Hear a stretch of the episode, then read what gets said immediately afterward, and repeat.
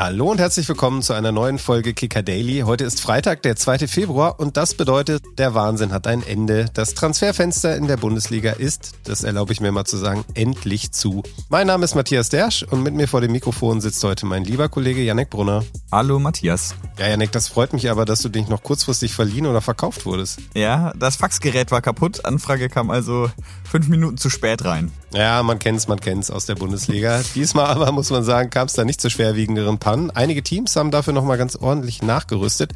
Der FC Bayern und Frankfurt zum Beispiel. Ja, ganz genau. Darüber sprechen wir gleich mit unserem Kicker-Reporter Frank Linkisch. Aber wie immer zunächst die News des Tages. Ja, Jerome Boateng ist zurück. Der Weltmeister von 2014 war seit dem Sommer vereinslos. Jetzt unterschreibt er einen neuen Vertrag bei US Salernitana in der Serie A. Im Kicker-Interview im Dezember hatte Boateng noch betont, dass ein Karriereende nicht in Frage käme. Mit Salerno geht es jetzt um den Klassenerhalt. Die stehen nämlich gerade noch abgeschlagen mit nur 12 Punkten aus 22 Spielen auf dem letzten Platz in Italien. Da soll Boateng jetzt helfen. Den 20. Bundesligaspieltag eröffnen heute Abend der erste FC Heidenheim und Vizemeister Borussia Dortmund. Tja, und dem BVB, den plagen vor dem Spiel um 20.30 Uhr wirklich extrem große Personalsorgen.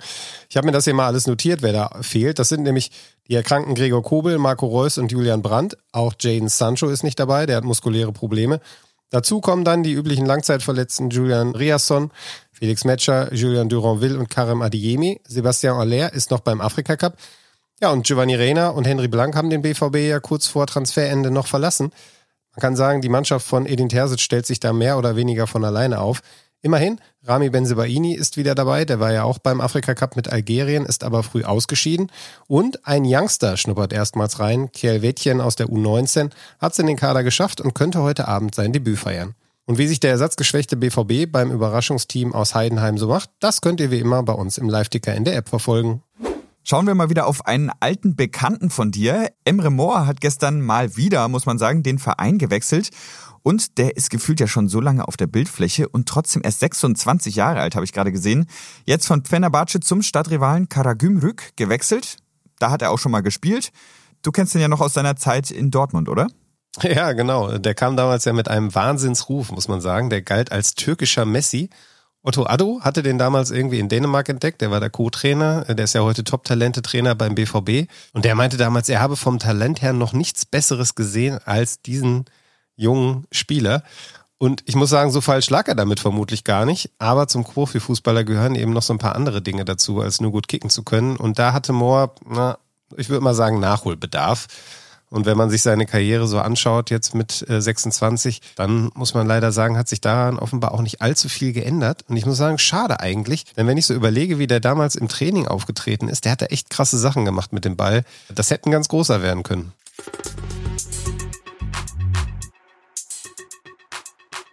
Ja, bis gestern 18 Uhr war das Transferfenster in der Bundesliga geöffnet. Dann wurde es wie jedes Jahr muss man sagen, mit einem kräftigen Ruck geschlossen, vorher aber noch etliche Deals über die Bühne gegangen. Allen voran der FC Bayern und Eintracht Frankfurt haben noch einmal zugeschlagen und darüber wollen wir jetzt reden mit unserem Reporter Frank Linkisch. Hallo Frank. Hallo Janek, hallo Matthias. Du bist ja unser FC Bayern-Experte und konntest gestern auch noch einen neuen Spieler in München begrüßen. Brian Saragossa ist eingeflogen, ein halbes Jahr eher als geplant. Warum denn jetzt die plötzliche Eile? Der FC Bayern hat schlicht und einfach auf die Verletzung von Kingsley Coman reagiert, der sich am vergangenen Samstag in Augsburg einen Innenbandriss im Knie zugezogen hat. Ja, und mindestens zwei Monate fehlen wird. Das heißt, äh, in einer sehr wichtigen Meisterschaftsphase als auch äh, im Champions League Achtelfinale. Und da wollte man einfach auf Nummer sicher gehen und einen zusätzlichen Spieler noch haben. Mal aus der Ferne gefragt, Frank, äh, warum zieht man jetzt den Saragossa-Transfer vor, wenn man doch auch Matistel hat? Warum stellt man den nicht in die Startaufstellung? Da traut ihm Trainer Thomas Tuchel nicht genug dafür. Er sieht ihn als idealen Joker, das hat er immer wieder betont. Ähm, er hat auch am Saisonanfang, das haben wir alle erlebt, äh, ganz toll performt, aber seit dem fünften Spieltag zum Beispiel kein Tor mehr geschossen, hatte dann auch äh, zum Jahresende hin so eine kleine Leistungsstelle und das ist Tuchel schlicht zu riskant. Saragossa war jetzt nicht der einzige Transfer des FC Bayern im Winter. Eric Dyer wurde Anfang Januar ausgeliehen. Zu Wochenbeginn kam dann auch noch Sascha äh, Bohe, ich hoffe, ich spreche ihn richtig aus, für äh, 30 Millionen Euro aus Istanbul. Das ist der teuerste Spieler, den die Bayern bislang im Winter verpflichtet haben. Insgesamt viel Aktivität also. Eigentlich mögen die Bayern das sowas nicht, oder? Nein, das Wintertransferfenster ist eigentlich keins den FC Bayern, weil es ja traditionell eher dazu dient, Löcher zu stopfen, äh, Panikkäufe auf sportliche Entwicklungen hin zu tätigen. Aber sie haben sich natürlich im Sommer selbst in diese Notlage gebracht äh, mit dem verpatzten Transferfinale im August. Ja, wir erinnern uns alle, Palinja, den sie damals verpflichten wollten, der schon in München war und dann ist das noch in letzter Sekunde geplatzt. Sie hatten dann durch, durch Stanisic und Pavars Abgang einfach nicht genügend Quantität in der Abwehr. Darauf haben sie mit, mit Eric Dyer und Sascha Boe reagiert und haben diese Lücken jetzt gefüllt. Ob die dann am Ende so helfen werden, das muss man abwarten, wobei man zumindest bei Dyer sagen kann, dass es in seinen ersten beiden Einsätzen sehr ordentlich gemacht hat. Boyer ist Rechtsverteidiger und damit ein Konkurrent von Masraoui. Ähm, kannst du uns einmal beschreiben, welches Profil er als Spieler hat und ob er damit zu Thomas Tuchels Ideen im Spielaufbau passt? Ja, das glaube ich schon. Er ist ein sehr dynamischer Rechtsverteidiger, äh, auch mit durchaus mit Offensivdrang, ähm, schneller Spieler. Einer, der auch noch Perspektive hat mit 23 Jahren, der kann sich weiterentwickeln. Der ist damals äh, aus der Talentschmiede von Stade Rennes in die Türkei gewechselt, weil er bei Galatasaray die Möglichkeit hatte, Meister zu werden, Champions League zu spielen. Sieht jetzt den FC Bayern natürlich als den nächsten Schritt in seiner Karriere und ich glaube schon, dass er ein ernsthafter Kandidat für die Startelf ist. Zumal man bei Masraui abwarten muss. Der war jetzt lang verletzt, ist beim Afrika Cup ausgeschieden, äh, hat, sein, hat dort sein, sein Comeback im letzten Spiel erst gegeben. Und beim FC Bayern haben sie schon auch registriert, wie wichtig Herrn Masraui der Verein ist im Vergleich zur Nationalmannschaft. Da gab es ja auch schon bei der WM damals äh, Komplikationen. Er hat mit einer Corona-Erkrankung gespielt, hatte dann im Anschluss eine Herzmuskelentzündung. Also wenn Böi seine Sache gut macht, glaube ich, muss sich eher Masraui warm anziehen. Ja, du hast den geplatzten Palinja-Transfer schon angesprochen.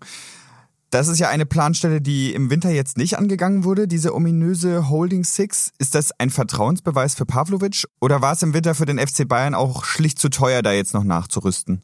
Also die Position ist nicht gänzlich ähm, gestrichen worden auf der Transferwunschliste, aber eher in den Sommer vertagt. Und es ist schon auch ein Vertrauensbeweis für Pavlovic. Ähm, man wusste im Sommer nicht, bringt er das? Äh, kann man ihn integrieren in den Profikader? Das hat er, denke ich, eindrucksvoll bewiesen, dass man mit ihm planen kann. Und der FC Bayern schreibt sich ja gern äh, verbal auf die Fahnen, auch den Nachwuchs zu fördern, Spieler vom Campus rauszubringen. Und das ist jetzt halt mal ein Beispiel, da muss man sich dann auch an diesen Zielvorgaben messen lassen. Der muss die Chance kriegen. Bei ihm scheut sich Tuchel nicht, ihn reinzuschmeißen. Er hat das Vertrauen bislang gerechtfertigt und ja, deswegen haben sie jetzt äh, verzichtet äh, nachzulegen. Plus äh, Rafael Guerrero kann diese Position auch noch spielen, ne? ähm, darf man auch nicht ganz vergessen. Und äh, als letztes noch, dadurch, dass sie jetzt Bui geholt haben, wird Konrad Leimer vermutlich nicht mehr rechts aushelfen müssen. Wenn der wieder fit ist, hat man nochmal einen zusätzlichen Spieler im Mittelfeld. Ja, wenn wir auf den Rest der Liga blicken, dann gab es da am Deadline Day ja durchaus noch Bewegungen. Besonders spannend war es mal wieder in Frankfurt. Die Eintracht hat sich jetzt kurz vor Transferende mit Paris doch noch geeinigt und Hugo Ekitike verpflichtet. Schwieriger Name. Kalajdzic und Van de Beek waren vorher schon da. Mausert sich da jetzt jemand zum heißen Champions League-Anwärter? Naja, dafür müsste es aber sofort funktionieren. Das ist ja immer auf dem Papier, liest sich das ganz nett. Du holst jetzt drei Spieler und jetzt starten wir vollkommen durch aber die kommen ja alle aus anderen Vereinen. Die haben teilweise sehr, sehr wenig Spielzeit in ihren alten Vereinen gehabt. Also äh, ich glaube, das ist dann in der Umsetzung schwieriger, als äh, sich das vielleicht auf den ersten Blick liest. Die Eintracht musste ja ähnlich wie der FC Bayern reagieren, weil ihnen eben im, im Sommer dann noch ein paar Dinge passiert sind. Kolomyani, wir erinnern uns alle, der, der in letzter Sekunde damals gewechselt ist. Ähm, ja, jetzt mussten sie ein halbes Jahr warten, haben sich jetzt verstärkt. Wenn das funktioniert, wenn, wenn Dino Topmöller diese Spieler gut integriert und die funktionieren, dann traue ich ihnen zumindest eine sehr, sehr ordentliche Rückrunde zu. Ob das dann gleich für die Champions League reicht, da würde ich mal ein Fragezeichen dahinter setzen. Ein Team, das bereits in den Champions League-Rängen ist, ist der VfB Stuttgart und die haben auch nochmal was gemacht gestern. Die haben sich mit einem alten Bundesliga-Bekannten verstärkt, Moda Hut. Ich kenne ihn noch gut aus Dortmund. Der ist jetzt nach einem halben Jahr ähm, nur in Brighton zurück in die Bundesliga gewechselt. Äh, glaubst du, dass für den momentan überhaupt Platz ist in der Stuttgarter Startelf oder ist das vielleicht sogar schon ein Vorgriff auf die künftige Mehrbelastung, die da höchstwahrscheinlich ansteht ab der neuen Saison? Ja, sie werden einfach eine Chance gesehen haben, den Spieler zu bekommen, der in Brighton ja nicht so sonderlich zum Zug gekommen ist und haben dadurch eine Alternative mehr. Wäre ich der Trainer, das bin ich aber nicht, dann würde ich natürlich erstmal weiter auf äh, Angelo Stiller, auf äh, Karasor, auf Mio setzen. Das funktioniert ja gut. Die spielen einen tollen Fußball. Äh, da greift ein Rädchen ins andere. Das Positionsspiel, wer sich, wer sich den VfB mal anschaut, äh, das ist schon beeindruckend. Aber man hat eine Alternative mehr. Die, die wie sagen Manager gern, die, die Tür hat sich geöffnet und dann haben sie den Fuß reingesetzt, äh, haben das genutzt und ja, warum soll der nicht seine Chance bekommen? Wie hast du denn allgemein gestern den letzten Tag des Transferfensters wahrgenommen? Ist da für dein Gefühl viel passiert oder hättest du da noch mit mehr Transfers gerechnet? Wenn ich es ganz nüchtern sehe, finde ich, dass wenig passiert ist. Wir haben aber natürlich durch diese ganzen medialen Aufgeregtheiten, dadurch, dass der Transferjournalismus eine neue Sparte in diesem Land ist, wird natürlich auch viel heiße Luft rausgeblasen, die uns Reportern das Leben dann auch nicht unbedingt einfacher macht, weil wir hinter jeder Meldung, hinter jedem Gerücht, hinter jedem Update, was manchmal gar kein Update ist, sondern einfach eine Wiederholung äh, hinterhergehen müssen. Und für mich wurde mehr draus gemacht, als es am Ende dann tatsächlich war. So, Frank, wir sind jetzt fast am Ende, aber um eine Frage kommst du nicht herum. Die Gladbacher sind ja sowas wie Bayerns Angstgegner. Am Wochenende treffen beide Teams wieder aufeinander. Stellst du dich schon darauf ein, gedanklich, dass du für Montag wieder das Top-Thema übernehmen musst? ja, ich habe ja, ähm, der Kollege aus der Dokumentation, Stefan Epple, bei uns ist ja glühender Gladbach-Fan und ich werde ihm heute noch, wenn er es nicht hört, nur in WhatsApp schreiben, weil der ärgert mich dann jedes Mal wieder, wenn Gladbach spielt ich habe mir ja schon im Spaß gedacht, wenn die in München gewinnen, dann scheiden sie dafür im Pokal in Saarbrücken aus, weil die sich dann so über den Sieg in München freuen, dass sie da nicht mehr motiviert sind. Nein, im Ernst, äh, das ist traditionell ein sehr zäher Gegner äh, für den FC Bayern und ich habe schon die Fantasie, dass das morgen ein enges Spiel wird, weil ich mir Mönchengladbach in Leverkusen angeschaut habe. Die haben da extrem destruktiv defensiv gespielt und das ist im Augenblick nicht unbedingt das, was der FC Bayern mag und wo er sich leicht tut, die dann zu bespielen. Also ich rechne eher mit einem knappen Spiel. Und dann eventuell mit einem Top-Thema. Ja, am Samstag werden wir es sehen. Vielen Dank für deine Zeit, Frank, und bis bald. Ja, sehr gerne. Macht's gut. Tschüss. Ciao.